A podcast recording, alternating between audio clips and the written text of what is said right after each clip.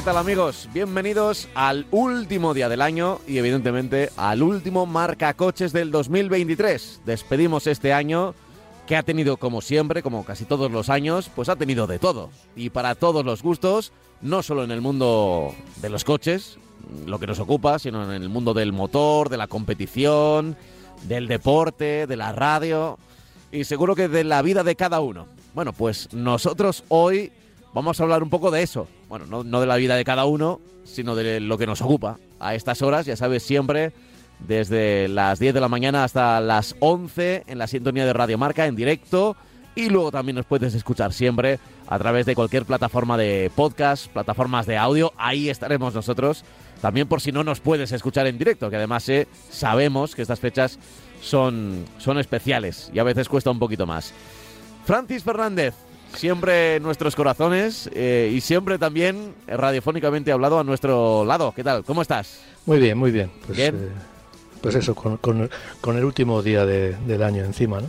Bueno, eh, son años que pasan y, y como tú bien has dicho, pues ha habido de todo, bueno, malo y regular, como todos los años. Sí, eso es.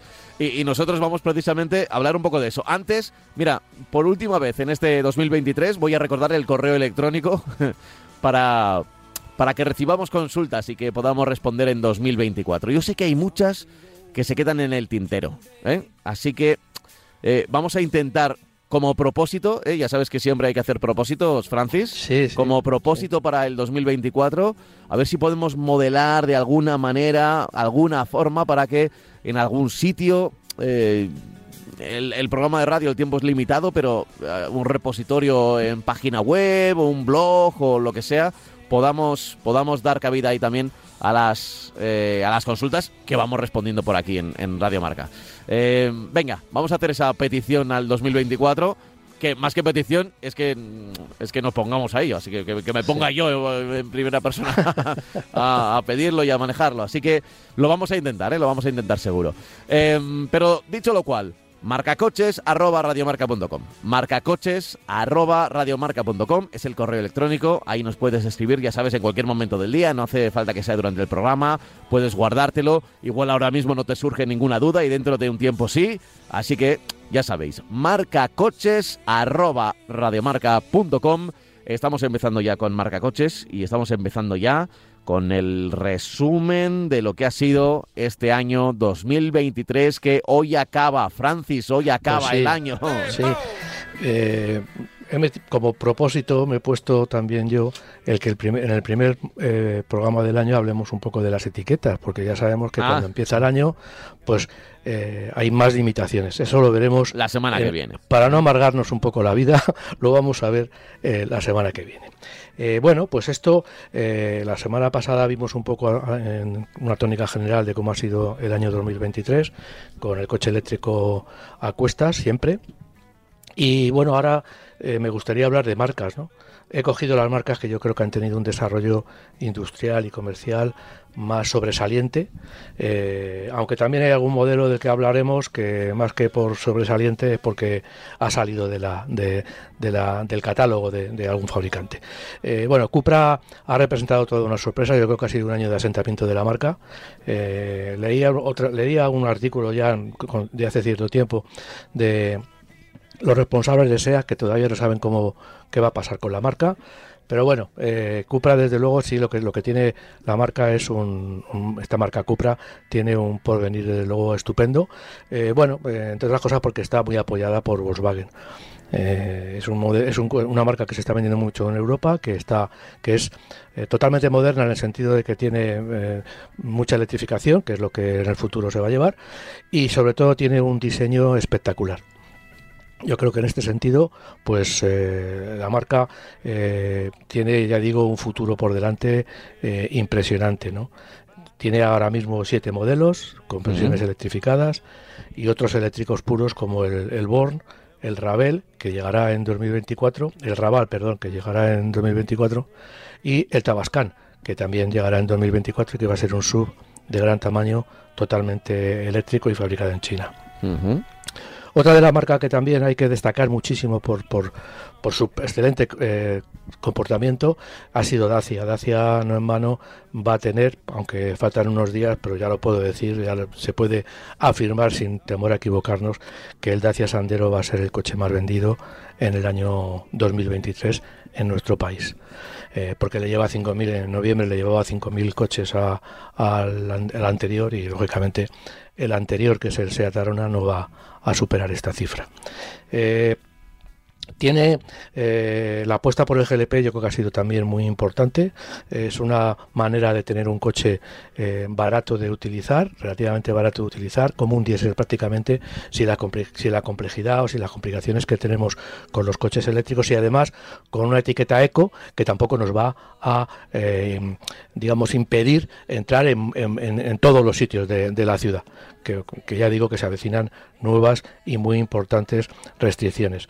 Y además también digamos que eh, fue la pionera en lanzar un coche eléctrico de low cost, de bajo, de bajo coste, que bueno, yo creo que ha sido un ejemplo a seguir y que de hecho Citroën y otras marcas lo van a, lo van a seguir como eh, necesidad de tener coches eléctricos accesibles, ¿no? Mm. Eh, hay una nota triste, por, lo menos para mí, que es la, desaparición del Fiesta. ¿no? El Fiesta es un, un vehículo muy carismático y, exitoso que deja de producirse. Eh, es una desaparición del mercado que no será la única porque, claro, las gamas de coches eléctricos hay fabricantes que deciden electrificar modelos conocidos, mientras que hay otras marcas que lo que hacen es sacar una gama completamente distinta. Entonces, bueno, pues eh, evidentemente eh, todas las marcas que eh, tengan que, decidan mm, crear una nueva gama con unas nuevas denominaciones y por supuesto una nueva tecnología una diferente tecnología pues lo que van a hacer es eh, sustituir modelos térmicos porque no tiene razón de, que sigan existiendo. Entonces eh, vamos a asistir en estos años en estos próximos años a un cambio muy importante de las denominaciones y vamos a tener que aprender que bueno que el, que el coche tal es de tal marca o que el coche cual ha desaparecido y que ahora vende otro tipo de vehículo, ¿no? Hmm. Otro modelo a destacar también que me gustaría destacar es el Jeep Avenger, eh, que una marca de TT, eh, claro, eh, yo creo que es la marca de todo terreno más notable que hay en el, en el, mercado por su producto y por su tradición, pues se dedique, se dedique, haya decidido lanzar un coche eléctrico, pues es notable. O sea, eso da una muestra de a dónde vamos no es un Wrangler, efectivamente, no es un Jeep Wrangler a nivel de capacidades de estar eh, fuera de carretera, ni muchísimo menos. Entonces, bueno, vamos a ver en qué se sustancia esto, porque lógicamente eh, Jeep tiene que tener coches, tiene que tener modelos, aunque sean eléctricos, que nos puedan proporcionar mucha satisfacción a la hora de salir del asfalto, ¿no? Lexus también es una marca que quiero destacar por sus porque baja, baja en cierta medida de pretensiones y lo digo porque ha lanzado un modelo de 4,19 metros, el LBX, por supuesto con toda la tecnología de híbrida, a tamaño reducido evidentemente, y con 136 caballos de potencia. Eh, bueno, comparte el lujo de la marca, es decir, es una marca premium, o casi premium y que y que lógicamente no puede prescindir del lujo en todos sus acabados y también lógicamente de un precio bastante bastante elevado para tratarse de un subcompacto ¿no? Opel, eh, digamos que ha tenido un 2023 muy ajetreado. Bueno, bueno, desde, hace unos cuantos años, ¿no? Sí, pero, pero ahora, bueno, ahora eh, lo que tú dices eran malas noticias, ahora son muy buenas noticias, en el sentido de que ha presentado Corsa y Astra totalmente eléctricos. Esta es la marca que yo decía antes de que van a desaparecer coches. Bueno, pues parece que, que Opel eh, se decide a electrificar a tope sus modelos conocidos, con lo cual, bueno, con lo cual el Corsa y Astra van a ser denominaciones que nos van a acostumbrar, que nos van a acompañar durante este año y, más allá. Como diría el Bull Lightyear, ¿no? Sí. Eh, hasta, el infinito, sí. Y más allá, efectivamente.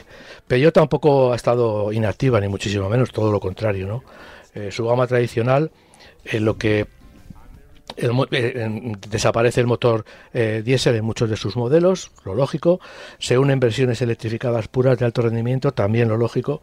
Y, en prácticamente todos los coches que tiene a la venta, porque ahora mismo, excepto el 408, 5008 y 508, todo el resto de la gama de, de Peugeot eh, puede cuenta con versiones eh, totalmente electrificadas, ¿no? Y supongo que estos modelos pues tardarán en tardarán lo que tarde el modelo estas versiones en cambiar, en hacer el restyling o en cambiar de generación. Después Renault ha culminado eh, cambios en la gama, eh, también con una enorme actividad con cuatro sub lanzados en 2023. Se ha lanzado el Space, se ha lanzado el Scenic y ya tenía el Austral y el Arcana. Eh, que ya estaban, estos dos últimos estaban ya a rendimiento de produciéndose y comercializándose. Eh, pero hay uno, hay, hay más. Eh, ha cambiado el Clio, el Clio lo ha cambiado el frontal y, en parte, buena parte de su tecnología. El frontal toma el diseño del Austral, que fue el primero que ha sacado esta, este, este frontal para mí atractivo y eh, va a estrenar eh, y ha modificado, ha modificado, perdón, completamente el Kangoo, también con una versión eléctrica. El Kangoo es completamente nuevo y se va a estrenar el Rafale, que el Rafale es un sub coupé mm, sobre la plataforma y sobre el Austral, es decir, el Austral coupé pues se va a llamar Rafale y es un coche que va a llegar con lo que la marca va a tener, pues si no me equivoco va a tener hasta cinco hasta cinco o seis eh, sub de, por supuesto todos con alguna algún nivel de, electrificación sobre todo híbridos y, bueno y un, y un, futuro yo creo que también como hablábamos de, de, Cupra un futuro también sin excesivas complicaciones a la hora de colocar los vehículos o, o, por lo menos complicaciones no por gama sino sí, sí por, por, por mercado porque el mercado esté en, en recesión o todo lo contrario no hmm. Y luego SEAT, pues aquí el titular que le he puesto a SEAT es que SEAT languidece. Eh, poco a poco, digamos que está mostrando una menor actividad, eh, sin cambios importantes de modelos y sobre todo sin eléctricos puros. Y ya sabemos que si no tenemos un eléctrico puro de aquí a unos años, pues la marca lo va a notar. Eh, tiene muy poca electrificación, prácticamente solamente el León y el Terraco, y el Terraco, perdón, son los que ofrecen algún tipo de electrificación. Entonces eso pues da un poco a, a, entender que la marca, pues, eh, o, como he leído, se va a dedicar a hacer eh, coches electrificados de baja de baja gama con el Cupra por encima. Lo comparan un poco lo que está haciendo Dacia y Renault. Sea será Dacia y Cupra será Renault, salvando las distancias, evidentemente o si no, pues la marca pues se va va a tener eh, limitaciones en la hora a la hora de ofrecer producto. Y digo ahora antes de 2035 evidentemente a partir de ahí pues no sabemos lo que puede pasar. Skoda que también ha sido una de las marcas innovadoras desde luego es el, el protegido del grupo Volkswagen.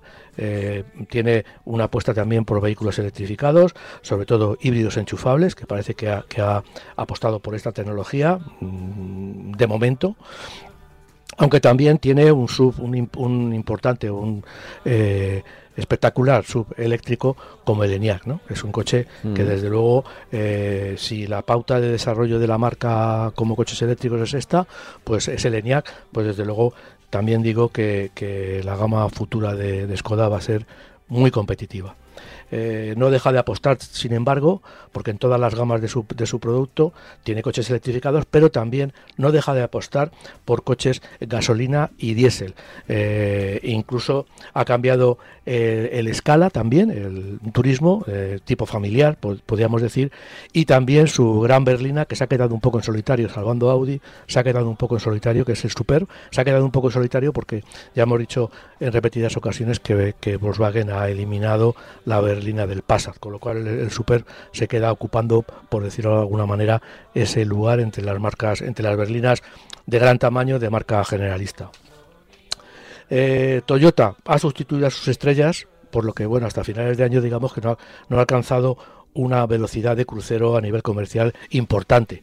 Pero la verdad es que, bueno, ya en noviembre lo vimos, pues ahora diciembre seguro que va a ser bueno y el resto del año, digamos que va a recoger los frutos de una sustitución de producto que pagas los primeros meses, eh, el que se va uno viejo y, no ha llegado el nuevo, y, ahora ya que están a pleno rendimiento, pues lógicamente las ventas tienen que funcionar. Eh, bueno, con los Aigo y con los Yaris por debajo, el Corolla y el CHR, que es una nueva generación también, mantienen a la marca, digamos, en plena sintonía con el, con el mercado. Un mercado que no está bien, pero desde luego lo está sabiendo aprovechar eh, muy bien. Y ahora tenía un apartado, un apartado ligero para marcas chinas. Ah, claro. las preguntas de cada día. O sea, si, sí, yo, me he eh, eh, estás haciendo el resumen de las marcas más o menos de 2023. si tuviera que hacer el resumen de los, de los mails. ¿eh? las que han hecho cosas más importantes. Si tuviéramos que hacer el resumen de los mails que hemos recibido, la palabra China creo que aparece casi en el 50% de, de, los mails. entre, los eléctricos y, y los chinos, pues es verdad que están copando por lo menos el interés. Sí, bueno, es, por lo menos el interés. Cuando vamos a comprar un coche y nos metemos en un concesionario chin de una marca china, cualquiera de ellas, y si cogemos los modelos, tienen modelos muy caros también, pero si cogemos los modelos más baratos y más accesibles y, más normales de comprar, eh, como si fuéramos a comprar un Renault, eh, no sé qué decirte, un Clio o un, o un Megan, pues vamos a comprar un Megan y resulta que los chinos tienen otro parecido y que eléctrico o cualquier o, térmico. Y que llega el momento de, que nos digan el precio y, y, vamos a saber o nos van a decir que el precio es bastante más bajo que el del Megan, con lo cual bueno, pues eso está generando un interés pues eh, lo de siempre, oye, ¿qué tal van? Oye, si tal, y se rompen mucho, y son tal, son cual. Es decir, es no normal porque son marcas que la gente las está asimilando como marcas a comprar en un futuro, dentro de dos días, porque sabe que su precio es muy competitivo, ¿no? Eh, sin duda, yo las dos marcas que más voy a destacar en este, porque hay, el otro día lo dijimos que había un montón, pues es MG. MG porque, bueno, era la primera vez que una marca china eh, con, un producto con un motor térmico, evidentemente, no tiene nada de electrificación, pues ha conseguido dos meses el estar entre los primeros lugares de, las, ventas. ¿no? Eh, yo aquí tengo la lista de las ventas en noviembre y veo que el MGZS fue tercero en noviembre, tercero en ventas y que luego aparece en un lugar que es el sexto.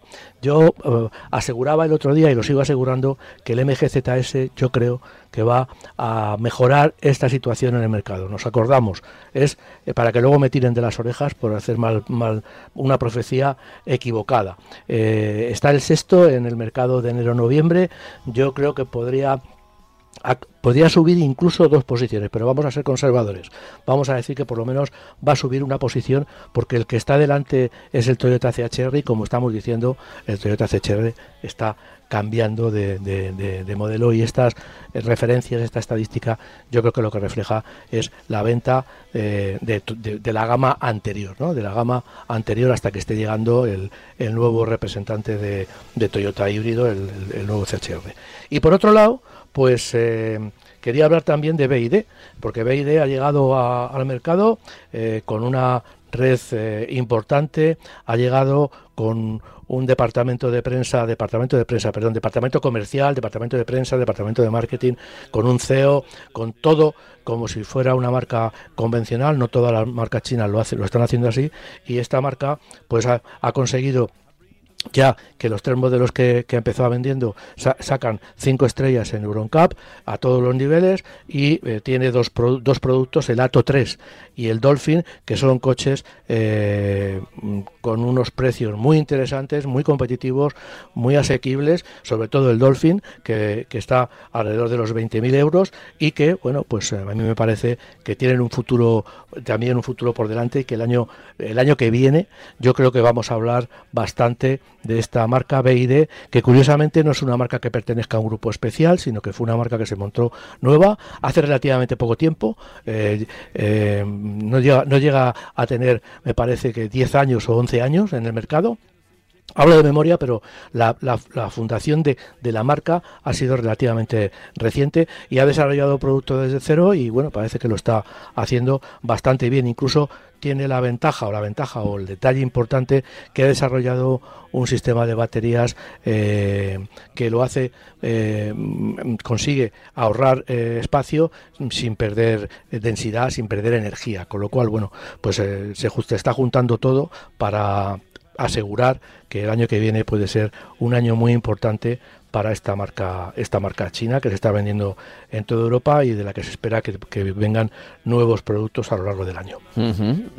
Lo cierto es que BID y, MG son, digamos, dentro del pelotón de las chinas, las que más han llamado la atención. Yo creo que sí. Y, me parece hasta normal, ¿no? Yo creo que sí. MG por, por, por estos buenos resultados comerciales y sobre todo porque tiene también una gama muy amplia, amplísima, y también BID por lo mismo, porque tiene un producto que yo considero que tiene una relación calidad-precio eh, de primer nivel, de primer nivel. Eh, yo he probado el Ato 3 y la verdad es que me ha, tiene mucha personalidad en el diseño, cosa que es difícil de ver en estos momentos, y tiene un comportamiento, digamos, de... No, no, o sea, siguen sin ser coches eléctricos eh, decisivos, o sea, o definitivos, perdón, porque no vamos a poder hacer 600 eh, o 700 kilómetros con ellos, con lo cual seguimos teniendo unas limitaciones, pero para el día a día y cargando en casa son coches perfectamente utilizables. Y el Dolphin sobre todo, que es un coche que está, digamos, eh, por tamaño, pues va a ser para mí la joya, de momento, la joya de la, de la corona. Vale, vale. Yo creo que mm, en el mercado chino, eh, para 2024, aunque ya de esto hablaremos un poco la semana que viene, porque lo que estamos haciendo ahora es mirar por el espejo retrovisor, por, por, utilizar una metáfora del mundo de los coches. Eh, creo que va a ser uno de los grandes sujetos de todo lo que se va a mover en el, en el mercado, pensando no solo en 2024, sino ya en, en 2030, que siempre es una siempre es una fecha como redonda y que se le ponen muchas empresas como objetivo.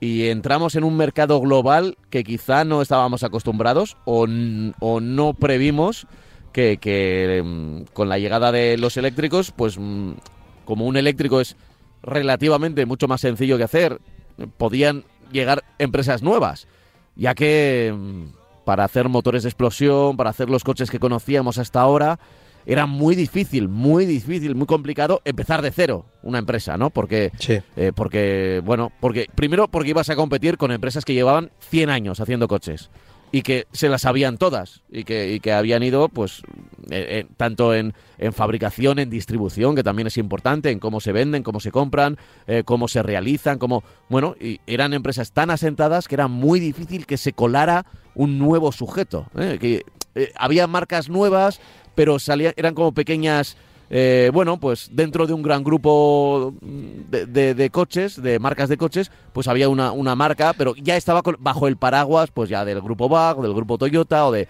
eh, o de donde sea, ¿no? Pero, pero la irrupción de, estas marcas chinas, de Tesla quizá primero, que lo está pagando, porque ahí se nota que eh, se, ha notado que, que, bueno, sí, hacer un coche anda, pero pero luego tienen, les han surgido muchos problemas, ¿no? Que no es tan sencillo hacer un coche de cero, no, no es hacer un ordenador, ¿no? Tú has hablado antes de, los motores térmicos, eh, antes, eh, vamos, y ahora también, si, si, quisiéramos, pues las únicas eh, posibilidades que había era de comprar a otro fabricante, Peugeot ha estado suministrando motores diésel a Ford, a un montón de marcas, y bueno, y era, era un camino, tú compras el motor a, a Peugeot, un motor diésel y lo metes en tus coches, Fiesta y Ford, eh, ya digo que lo ha metido en muchos coches, o desarrollas tu motor térmico, con la dificultad y las inversiones que hay que tener de, dinero. ¿no? Eh, sin embargo, en el tema de los motores de los coches eléctricos, como tú bien has dicho, es más, es más fácil partir de cero porque los motores eléctricos no solamente se lo vas a poder comprar a, otra marca o lo vas a poder desarrollar tú, además, es que hay marcas eh, especialistas en componentes, estoy hablando de Valeo, estoy hablando de Bosch, estoy hablando de un montón de fabricantes que hasta ahora nos vendían freno, nos vendían eh, electrónica, nos vendían centralitas, nos vendían, en fin, un montón de componentes del, automóvil que ahora también se han lanzado a eh, fabricar y a desarrollar motores eh, eléctricos. La, la, experiencia, por ejemplo, de Bosch en todo lo que sea electrificación, pues es muy importante. ¿Por qué? Porque ha fabricado alternadores de toda la vida, ha fabricado motores de arranque que nos, nos los ha suministrado, ha fabricado baterías también. Entonces, Ahora mismo, con el tema del coche eléctrico, pues bueno, es una, es una información lo de lo de BID, que es mucho más fácil partir, como tú dices, partir de cero, porque claro, digamos que tiene un mecano por ahí, desarrollas una carrocería con una estructura, la, la fabricas con una plataforma y luego puedes ir cogiendo componentes que antes, lo mismo que cogías un alternador o cogías unos discos de freno, unas pastillas de freno, unos eh, faros o lo que fuera, que te lo fabricaba Valeo o un montón, ya digo que hay un montón de, fabricantes, tanto en, en, Europa, un montón de, importantes empresas, de importantes grupos industriales, tanto en Europa como en Estados Unidos, que suministran piezas y, y componentes a las grandes marcas, pues ahora también se le compra el motor, que es una, yo creo que es eh, fundamentalmente la pieza más importante, y la batería, que también se le compra, se le puede comprar, no digo que lo hagan todas, pero se le puede comprar a Panasonic o a otro, otras muchas empresas que se han puesto también a ofrecer productos innovadores y productos muy avanzados a nivel de batería. Entonces, bueno, pues como tú decías, es bastante más fácil crear un, un BID eléctrico tomando de, fuera. Y no digo que el BID no tome todo de fuera, no, no, también, se, también producen ellos, evidentemente, como te estoy diciendo las baterías, que se han decidido a producirlas ellos con un sistema especial, ¿no? Pero ya digo que es mucho más fácil que no montarte un motor térmico, que el motor térmico es complicado, muy complicado, los, lo que rodea un motor térmico también es complicado y evidentemente ese motor térmico, como he dicho antes, insisto, solo te lo podías desarrollar tú o eh, comprárselo a otra marca que te lo vendiera. Entonces, bueno, pues en ese sentido vamos a ver progresar muchas marcas y el mercado se va a agitar muchísimo porque ahora mismo había X marcas y ahora pues no solamente las chinas, ¿eh? porque en Europa también están saliendo marcas, lo que pasa que de momento se han destinado o se han decidido solo por hacer supercoches eléctricos, pero hay muchas marcas que seguramente van a ir saliendo y se van a ir adentrando en, la industria del automóvil. Por ejemplo, todas las, todas las marcas que hacen microcoches tienen también la posibilidad de hacer coches eléctricos sin ningún tipo de problema. Con lo cual vamos a ver el coche eléctrico, aparte de traer todos los dolores de cabeza que nos está dando, pues va a traer, digamos, una revolución importante en todo lo que es el mercado del automóvil o las marcas que se dedican a vender, a, a producir y a vender automóviles. Sin duda, sin duda. O sea que eh, a nadie le quepa la, mínima duda de que, que es una pequeña revolución la llegada de los eléctricos, los motores térmicos complejos, desarrollo, eh, lo, que, lo que has puntualizado perfectamente. Eh, pero un coche no es un móvil. Eh, cuando llegaron la fiebre de los móviles, eh, vimos eh, empresas españolas, empresas de todos los países que se lanzaban a crear móviles, porque con los componentes que se podían conseguir en, China, sobre todo, en China, volvemos a China, pues se podían, se, bueno, se, podían realizar móviles. las pantallas las comprabas por un sitio, los chips por otro, y, y, vimos móviles bajo precio que llegaban y que funcionaban bastante bien, con un sistema operativo determinado, pero eso es una cosa y luego moverse dentro de un coche con todas las medidas de seguridad que tiene que tener. El, eh, eh, eh, mira, lo digo muchas veces, que aguante bajo la lluvia y que no haya goteras. O sea, cosas tan sencillas como eso que le ha pasado a Tesla en algunos acabados de, sus primeros vehículos, o, que incluso, mm, según leo por ahí, le, sigue, le sigue pasando todavía, pues, pues es otra cosa, ¿no? Es otra cosa. Tienen que, tienen que afinar. Pero al final son detalles y tiempo, y tiempo. Así que han llegado muy fuerte las marcas chinas y con algo más de tiempo. Eh, si pensamos en 2030, por ejemplo, ya hablaremos de las marcas chinas, pues como hablamos de, en su momento las coreanas, que también fue como una especie de revolución cuando llegaron, oh, Kia, oh, Hyundai, llegan desde Corea, ¿qué, es, Corea? ¿Dónde está? Exactamente. pues, pues lo mismo. Cuando hablamos de Kia y de, y de Hyundai, hablamos del grupo Hyundai, pero pero ya no estamos destacando su nacionalidad. Lo mismo que no destacamos la nacionalidad de ninguna de las marcas, de ninguna de las otras marcas. No hablamos de Volkswagen Alemania o de Renault Francia, hablamos de Renault de Volkswagen porque se supone que ya lo sabe todo el mundo. Y ya digo, con Hyundai y con Kia hemos dejado de marcar, de, pensar en su nacionalidad, pues eh, porque en realidad están fabricados en Europa, también es verdad. Pues eso va, va a pasar también con las marcas chinas, van a ser marcas ya instauradas eh, y digo yo por derecho propio en Europa y, que venderán, pues bueno, y que, y que a ver lo que pasa, que bueno, es un poco esa lucha que hay de igual a igual, que, veremos a ver quién gana, o sea, eso es así. En el mundo comercial, pues es lo que hay. Tú ofreces un buen producto a un buen precio y lo vendes, ofreces un, un mal producto a un buen precio y no lo vendes. Bueno, eso es lo que tenemos que, que esperar a ver qué es lo que sucede. Sí. Eso es. Eh, ¿Seguimos o, ibas ya acabando? Porque vas como... Sí, sí, no, ya, ya, yo creo que ya hemos acabado. Eh. Hablé de Toyota, hablé de los chinos. Yo creo que para mí, evidentemente hay muchas otras marcas que han destacado, pero bueno, yo siempre me gusta hablar de lo que está muy cerca del humano, es decir, eh, coches que, que se pueden comprar, marcas, a mí me gustan mucho como lo he dicho en alguna ocasión y lo repito ahora, las marcas generalistas, porque yo entiendo que hacer un coche es muy complicado. Eh, pero hacer un coche con mucho dinero es bastante más sencillo que hacer un coche bueno con poco dinero y que dé satisfacciones a la gente que paga 15, 20, 25 mil euros. Eh, hacer un Porsche es complicado, pero evidentemente, pues cuando yo meto dinero encima y si voy a vender un coche de 100.000 euros, pues con 100.000 euros de presupuesto, pues si me equivoco, desde luego es que lo he hecho muy mal pero claro, con 20.000 o 25.000 euros de presupuesto y que el coche sea bueno, que dé satisfacciones, que, gaste poco, que, se sujete, que, en fin, pues eso, bajo mi punto de vista, es, un, es, es mucho más eh, complicado, ya digo, hacer un coche para muchos que no hacer dos coches para, para dos. Entonces, bueno, yo siempre he destacado, y en este caso, pues ya lo habéis visto, que he destacado, por supuesto, primero marcas generalistas y, y porque creo que son las que tienen, las que venden más coches, que al final como dije el otro día y lo vuelvo a repetir, el coche el mejor coche del año es el que más se ha vendido, ¿no? En este caso teníamos que hablar del Sandero. Seguro, seguro. Eh, ya has dicho antes que, que no, no, no, no le van a no le van a no, no, seguro, seguro. Pero, pero en el guion que tenía por aquí del último programa del año eh, queríamos hablar de la temperatura, ¿no? Y de pues los eléctricos. Sí, es, es, eh, es un tema bueno, eh, la, Fundación Mafre ha sacado un, artículo, un tema, hablando un poco de, los coches del frío en los coches eléctricos, ¿no?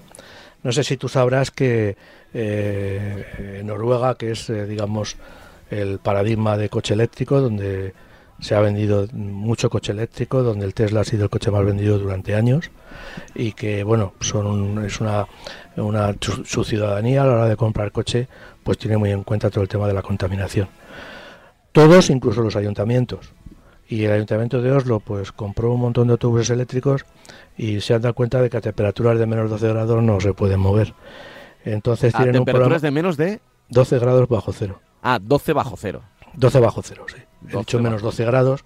Sí. 12, 12 grados bajo sí, cero. Te, habían entendido 12. Digo, Lo he dicho mal, sí, sí. Como sea 12. Sí, 12 grados bajo cero, que por cierto, debe ser una temperatura de invierno la media de, temperatura, porque 12 grados bajo cero en, Noruega a mí me parece una temperatura incluso, incluso calentita, viendo lo que hay por ahí, ¿no? Entonces, bueno, pues han comprado unos autobuses eléctricos muy majos, todos ellos rojitos y tal, y, resulta que no es lo que no, que no, que no funcionan. Que no funciona porque cuando baja la temperatura de esa, de esa cifra, pues no funcionan perfectamente. Entonces, bueno, pues es otro, otro, otro elemento, digamos, disuasorio a la hora de, comprar un coche eh, eléctrico. Eh, la temperatura le afecta muchísimo. La temperatura le afecta por dos motivos, además importantes, el frío a los coches eléctricos. Eh, le afecta porque la capacidad de, recuperar energía y de cargar energía se ve limitada por las en las baterías por lo cual pues ya nos está limitando la autonomía. Ya de base nosotros vamos a cargar el coche a temperaturas frías y no va a coger el 100% y no vamos a conseguir la autonomía que tenemos, por ejemplo, en verano o cuando hace buen tiempo. ¿no? ¿Qué es lo que sucede? Pues que eh, con esta, además, tenemos un problema importante y es que cuanto más frío hace, los coches tienen más servicios que utilizar. Es decir, pues los asientos eh, calefactables, el volante calefactable, la calefacción. Eh, a nadie se le ocurre salir en un coche a, a, 4 grados o 5 grados, que es lo que estamos teniendo ahora mismo en nuestro país, y no poner la calefacción, la tenemos que poner. ¿Eso que supone? Pues aunque sea una bomba de calor, aunque el sistema sea muy, muy desarrollado, pues consume más. Consume más que en verano. Eh, en verano podemos poner aire acondicionado, como contrapartida. Pero bueno, en, definitiva, en invierno todos los servicios de unidad térmica, ya digo, de calefacción, de un montón de servicios que tenemos, generalmente vamos a ir más tiempo con las luces encendidas porque los días son mucho más cortos. En fin, el coche consume más. Si a eso le unimos de que la batería no consigue la eficiencia máxima, pues al final resulta que, tenemos em, estamos haciendo un pan como unas tortas. Es decir el coche tiene menos energía que proporcionarnos la batería y encima nosotros exigimos más por, los sistemas le exigimos más. Con lo cual pues el problema fundamental es que la, autonomía se queda reducida a, muy poquito ¿no? con lo cual vamos a estar que, que cargar el coche mucho más eh, a menudo. Eh, hay un estudio que dice que las baterías, lo que son las baterías, prefieren moverse en el entorno de los 15 a 25 grados. Por debajo sufren y por encima también. Con lo cual ese entorno, bueno, pues en primavera, en otoño, podremos encontrarlo en países como, como el nuestro. En, si nos vamos al norte de Europa, pues va a ser más, más difícil porque 25 grados los alcanzan. Bueno, eh, con el cambio climático no lo sé, me estoy hablando de estadísticas de hace tiempo, pues los 25 grados los alcanzan en pleno mes de junio, que para ellos es el verano, en finales de junio y, la, la y, julio a todo tirar, y, los 15, pues, pues bajan incluso por la noche en pleno mes de en pleno, meses de verano pues bajan de esa temperatura mm. Los coches que duermen en la calle pues evidentemente hay un problema. Si yo si mi coche duerme en un garaje pues puedo digamos controlar un poco la temperatura o, mejor controlar la, controlo mejor porque no va a bajar muchísimo ni, evidentemente va a hacer temperaturas eh, bajo cero. Pero si lo dejo en la calle pues ya veremos a ver lo que pasa. Y además eh, lo que se comenta, uno de los, de los eh, consejos que se da, que, se proporciona, es que si lo tenemos, si tenemos la suerte de tener el coche eléctrico en casa, pues lo que tenemos que hacer mediante el teléfono es, o, mediante el, el, enchufe de, pared, que lo podemos, si lo podemos programar, es programar el calentamiento del coche antes de que salgamos de, la, de, casa. ¿Para qué? Pues para Mm, que la temperatura, el coche escoge temperatura, pero esa energía que utiliza para calentarse la coge de la red y no, la y no tira de baterías, con lo cual vamos a conseguir que el coche tenga una mayor autonomía, que nos dure más la batería. Yo creo que son cosas excesivamente complicadas, digo yo, que el coche eléctrico nos va a llevar a estudiar, pero que evidentemente no favorecen la utilización en su conjunto, entre otras muchas cosas, claro, pero eso tampoco favorece la utilización del coche eléctrico, sobre todo, ya digo, en estos meses de invierno y sobre todo en zonas donde nieva, donde, donde hace muchísimo, la temperatura baja de, de cero grados y además el coche duerma en la calle. Entonces, bueno, luego eh, este estudio de Mafre habla de una serie de consejos para mejorar el rendimiento, uno de ellos precisamente es el de la temperatura, el de, el de calentar el coche antes de salir a la calle. Eh, es eh, mejor... Esto no, esto yo no me lo esperaba, ¿eh? eh cosas que se hacían con los motores térmicos hace tiempo, esto de, de, encenderlo y esperar un poquito antes de, ponerlo en marcha, ¿no? Antes de, emprender la marcha. Sí, pero eso era para, para calentar el aceite. Claro, para calentar el aceite. bien. Claro, pero eh, no me esperaba que hubiera que hacer lo mismo con los eléctricos, con frío. Pues, o sea, estamos hablando de, situaciones de frío, pero, pero mm, me, resulta extraño, ¿no? Que, que pues al final el mismo comportamiento sea para dos coches tan distintos. Sí, lo que pasa que, bueno, que, que, estamos hablando efectivamente de que antes que vayamos al coche, pues como todos tienen aplicaciones para controlarlos mediante el teléfono móvil, el smartphone, pues lo que hacemos es decimos, bueno, eh, si voy a salir a las 8, pues a las 7 y cuarto, 7 y media la calefacción que empiece a funcionar. Y como es una bomba de calor, pues empieza a funcionar, pero eh, la ventaja que tenemos es que esa energía no la toma de la batería, sino que la está tomando de la red, con lo cual nos estamos ahorrando, encontramos el coche caliente y nos estamos ahorrando un buen palo a la, a la batería. Y luego también habla de, de, presión de neumáticos, de subir la presión de los neumáticos, en fin, estamos eh, vamos a ver, yo, yo esto lo, estoy diciendo porque eh, se demuestra o, nos, nos, imaginábamos que el coche eléctrico tenía sus peculiaridades, pero claro, son peculiaridades que afectan en exceso al movimiento, a la autonomía. Y entonces, bueno, pues esto digamos que, que al final si los coches ya tienen una autonomía mm, limitada, como, hemos, como venimos diciendo desde hace tiempo, pues encima ahora en estos meses de frío la estamos limitando aún más. Con lo cual, bueno, pues eh, cuando compramos un coche, solamente la práctica nos va a decir cuánto más perdemos de autonomía, dónde funciona mejor la batería, a qué temperatura funciona mejor, si en verano o en invierno, en fin, todas estas peculiaridades que, que nosotros conocemos de nuestra experiencia con el, con el coche, ¿no? Pero ya digo que son peculiaridades que, como tú dices, no tiene, no tiene el, el coche térmico o por lo menos eh, todas las que se dan para el, funcionamiento, para sacar el mayor rendimiento a un coche eléctrico. Ya. En fin, eh, estamos ahí a falta de un cuarto de hora, más o menos. Bueno, 20 minutos para en punto, un cuarto de hora de programa eh, para, para, acabar ya este 2023. Ya hemos hecho el resumen de, lo que nos ha parecido lo más destacado de, de este año. Hemos hablado de, del frío y los coches eléctricos. Y yo no sé si para acabar bien el año querrías mencionar algún algún modelo también, eh, pensando en 2024. Tengo aquí, tengo aquí una, una, carta de presentación, por decirlo de alguna manera, de, Neta. Neta, ¿qué es Neta? Que es otra marca china que viene a Europa. Entonces, Neta Auto es eh, lo mismo que Oron Auto, Oron, bueno, no tiene acento, la verdad es que no tiene acento, entonces yo, yo pienso que será Oron Auto.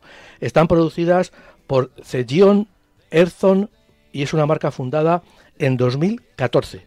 Es decir, Neta es una marca fundada en 2014. El primer sub, por supuesto, el Neta número 01. Aquí quiero hacer un paréntesis porque parece que todas las marcas chinas tienen muy poca, muy poca imaginación, porque el 90% de las marcas chinas no ponen nombre a sus coches, sino que ponen el Neta 01, número 01, luego viene el 2 y eso le sitúa en el mercado. Entonces eh, pasa un poco con la marca Evo también. Hay un montón de marcas eh, eh, chinas que lo que hacen es ponerle al nombre de, la marca, le ponen un 1 o un 2 o un 3. Costumbres de la mercadotecnia. Efectivamente. Renault lo hacía en su momento, Renault 9, Renault 11, Renault 25. Y en un momento dado se dijo, no, mejor que números, mejor que nombres. Y entonces ya pues, llegaron el Clio, el Megane y los demás, ¿no? Bueno, el, eh, se lanzó el Neta, el primer coche se lanzó en el año 2018, o sea que está muy reciente. Eh, su tecnología y diseño pertenece a la marca que desarrolló eh, de forma independiente, o sea, no es, no es una su tecnología eléctrica, no es una marca que haya tomado eh, en ese sentido eh, tecnología de otras marcas. El año pasado comercializó 153.000 eh, automóviles, inaugurando también una marca en Tailandia, o sea que tiene fabricación ya incluso fuera de China. A, España llegará un deportivo, el Neta GT, y, y, y un SV, el Neta X que entregará las primeras unidades en el año 2024. Eh, es un coche que, mide 4,62 eh, eh, el Delta GT, un 4,62 metros de longitud. Es un coche, bueno, medianamente grande, con un motor eléctrico de 163 caballos hay una, una, una, peculiaridad, vamos, es un equipamiento ya conocido, pero que lo va a traer este coche de serie, que tiene, pues, va a utilizar una aplicación como el, en el móvil como llave de, como llave y para localizar el vehículo, ¿no? Y averiguar eh, su estado de carga. O sea, a través del móvil vamos a localizar el vehículo, vamos a poderlo abrir y también, lógicamente, nos va a informar de cuántos cuánto le queda a la batería. El Neta GT es un deportivo de cuatro plazas, llegará en 2024, mide 4,72 metros, o sea, los dos coches más o menos tienen 10 centímetros de diferencia. Tiene unas líneas, la verdad es que tiene unas líneas muy suaves y muy atractivas eh, para este eh, coche, pues se han, se han, se, han, tomado su tiempo a la hora de definir el, estilo, ¿no? Eh, tiene, ofrece cuatro plazas con dos puertas eh, laterales. Su interior es casi de coche concepto. O sea, sabes que los coches concepto, pues bueno, la, la, imaginación es libre y como no lo vas a pasar a la serie, no tienes que hacer estudios económicos para fabricar, pues en los prototipos digo, pues eh, tienen unos interiores y pues muy muy muy avanzados, por decirlo, y llamativos. En este caso, pues la marca ha apostado también por este por este un interior, ya digo, muy llamativo con una enorme pantalla vertical una pantalla vertical. Le gusta mucho a los chinos poner llantas vertical. El BID la tiene vertical, aunque también se puede poner mm, mediante un botón, se puede cambiar la orientación y ponerla horizontal. Eh, eh, están imitando un poco a Tesla, ¿no? Yo creo que Tesla fue la primera marca que sacó o Tesla y Volvo también, me quiero recordar, eh, pantallas enormes centrales de forma vertical. Tiene una pantalla, vamos, en el centro del salpicadero de 17,6 pulgadas. O sea, yo, no he visto una pantalla más grande en un coche de este tipo, ¿no? Eh, por lo que hemos podido averiguar, lleva eh, este modelo lleva dos motores eléctricos y es por lo tanto un coche de tracción total. Eh, se dice, porque todavía no se sabe seguro, que el Neta GT va a ofrecer 456 caballos de potencia y que va a tener 660 kilómetros de autonomía y que llegará a Europa eh, desde 23.760 euros hasta 30.190 euros. He puesto aquí entre interrogantes, ¿nos lo creemos?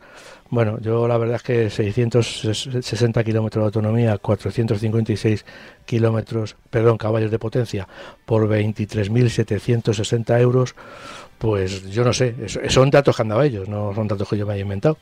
Pero yo la verdad es que lo veo un poco complicado. Aquí no sé si faltará el IVA o yo qué sé, no sé lo que faltará, porque a mí se me hace, no sé a ti qué te parece, pero vamos, 23.000 euros un coche de 456 caballos con tracción total y con 660 kilómetros, a mí me parece pues mm, poco creíble de momento. Vamos a ver en qué, en qué acaba todo esto. Bueno, acabará como siempre en que los coches valdrán más o menos lo mismo, que nadie regala eh, duros a cuatro pesetas y que y que bueno, al final por una cosa o por la otra es verdad que eh, hay diferencias. O sea, hay coches más baratos, sí, pero pero cuando empiezas a mirar pues acabados, pues eh, temas de seguridad, por ejemplo, otro tipo de características, pues, pues al final es evidente que, ahí se ve dónde está el precio, ¿no? Nadie, nadie vende calidad Mercedes a precio de Renault. No, eso está claro, ¿no? Entonces, bueno, sí que luego diferentes marcas pueden tener un sobreprecio precisamente por ser una determinada marca. Aquí siempre hemos recomendado, ¿no? En su momento, pues, pues si estabas mirando un Volkswagen, ¿por qué no mirar un SEAT, el correspondiente en SEAT, ¿no? Eh, o el correspondiente en Skoda, que, que te podía mm, igual por menos dinero, si no te importaba no tener la marca Volkswagen, prácticamente, bueno, y siempre prácticamente es el, mismo coche, ¿no? en, muchos segmentos. Así que bueno, veremos eh, si, si, también van, van por ahí los tiros. Eh, Tienes más modelos para cerrar, ¿verdad? Eh, había hablado del Evo 7. Evo 7 es una es una marca que bueno ya seguro que nuestros oyentes lo conocerán porque la marca DR Automóviles también una marca china evidentemente pues ya está vendiendo un sub que, se confunde. Yo por lo menos cuando veo DR lo confundo con DS. Lo ves de lejos y dices, ah, de no sé qué, DS. No, no, no. Cuando te acercas te das cuenta que el coche no es el mismo, evidentemente. Es un sub y que eh, la marca DR automóviles, pues el sub DR, pues es uno, es, yo creo que es el único modelo que está vendiendo. Bueno, pues esta marca Evo es una de las marcas que pertenece a este, a este conglomerado, ¿no? Es el primer modelo que se vende en España ofreciendo en otras en otros mercados ofreciéndose como JAC y JS8. O sea, digamos que en Europa, no sé por qué, pues en España se va a vender como Evo, pero en otras marcas, en otros mercados se va a vender como JAC, ¿no? Mide 4,8 metros de longitud, es un coche relativamente grande eh, y está pensado para 5 o 7 plazas. Eh, que, curiosamente tanto el de 5 plazas como el de 7 plazas se anuncia con el mismo precio, 32.900 euros. Utiliza un motor de 1,5 litros turbo. En este caso no estamos hablando de un coche eléctrico para variar. Estamos hablando de un coche eh, con un motor 1,5 eh, litros turbo con 774 caballos. Eh, con una caja de cambio automático de, de, seis relaciones y doble embrague. aparte, pues la dotación es muy muy muy completa, como el cuero, asientos calefactables, faros LED, puede aparcar eh, de forma semiautomática y eh, eh, presumen ellos o lo anuncian como el sub más barato por su tamaño. Desde luego 4,8 metros, un equipamiento que aquí ellos desglosan de una manera bastante generosa y por 32.900 euros, pues bueno, yo... Mm, en fin, digo lo mismo que, he dicho de, de, Neta. Vamos a ver cómo, como revoluciona, porque para mí esto sería una revolución del mercado. Un, un sub de ese tamaño, pues estamos hablando de casi 5 metros de coche. Entonces, bueno, es bueno es una, una categoría, digamos, que solamente está eh, solamente la cultivan las marcas eh, premium. Los, los, fabricantes normales no tienen generalistas, muy pocos de ellos o casi ninguno. Yo pienso que Renault a lo mejor tienen un, un, sub de 4,8 metros de, de, longitud. Es eh, es curioso, ¿no? Que, los, los subs se lleven tantos, pero que luego haya, generalmente los subs grandes no, no llegan a tener bueno, más que curioso, mm, es hasta lógico, ¿no? Que, que, que, no, no, sean todas las marcas las que se atrevan a meterse en esos tamaños.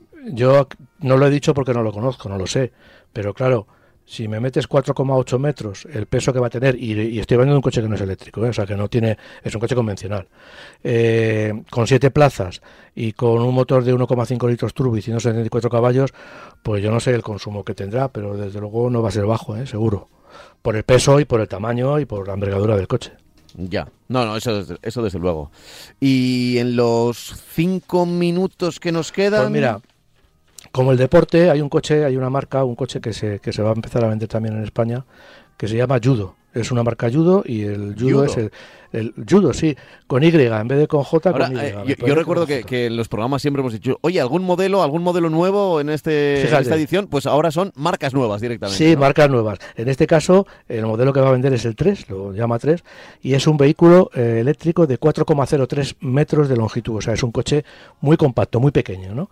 Eh, y pretende luchar con, coches como el Dacia Spring, como el Citroën EC3, eh, bueno, que son los coches que el Dacia Spring ya lo conocemos, el EC3 también lo conocemos, pero todavía no está lanzado, pues son coches de, eléctricos puros, de bajo precio y eh, evidentemente corta autonomía. Estos dos que yo he citado antes, europeos, el EC3 y el Spring, no llegan a 300 kilómetros. Este lo anuncian con 325 kilómetros de autonomía, con 113 caballos eh, de potencia. Eh, lleva años en España eh, esta, esta marca vendiéndose, lo que pasa que, bueno, claro, una cosa es que, que esté vendiéndose y otra cosa es que, que, se conozca, en el sentido de que se, está, se estaba vendiendo a través de un importador que tiene un, tiene un, concesionario en Barcelona, otro en Madrid, lógicamente ni, ni les interesaba ni tendrían muchísimas unidades, con lo cual digamos que han pasado bastante desapercibidos. Ahora piensan o, o han decidido que van a tener una mayor repercusión comercial y van a tener mayor presencia en nuestro país. Van a abrir, eh, hay previsiones de abrir otro concesionario en Barcelona y otro concesionario en Valencia y es un coche que este coche eléctrico, ya digo, de 325 kilómetros de autonomía va a tener, va a costar 24.900, o sea, 25.000 euros, vamos, 25.000 25.000 euros, ¿no? Todos estos precios que estoy dando, pues no sé si son con, con, con los planes o sin los planes porque claro, todos estos coches, al tener estos precios tan bajos, se, benefician de, no tienen ningún problema a la hora de beneficiarse de los planes de ayuda a la compra de coches eh, eléctricos. Pero la marca pues anuncia 24.000, 25.000. Mm, yo querría pensar que ya incluyen en todos estos eh, salvo en el Evo 7, que es un coche de, gasolina, pero en el resto pues incluyen ya eh, los descuentos para que así las cifras de salida sean mucho más llamativas y competitivas. Pues Francis, se nos está acabando el 2023. Radiofónicamente hablando, ¿eh? todavía nos quedan, bueno, pues eh, 12, 13 horas eh, para que suenen las campanadas.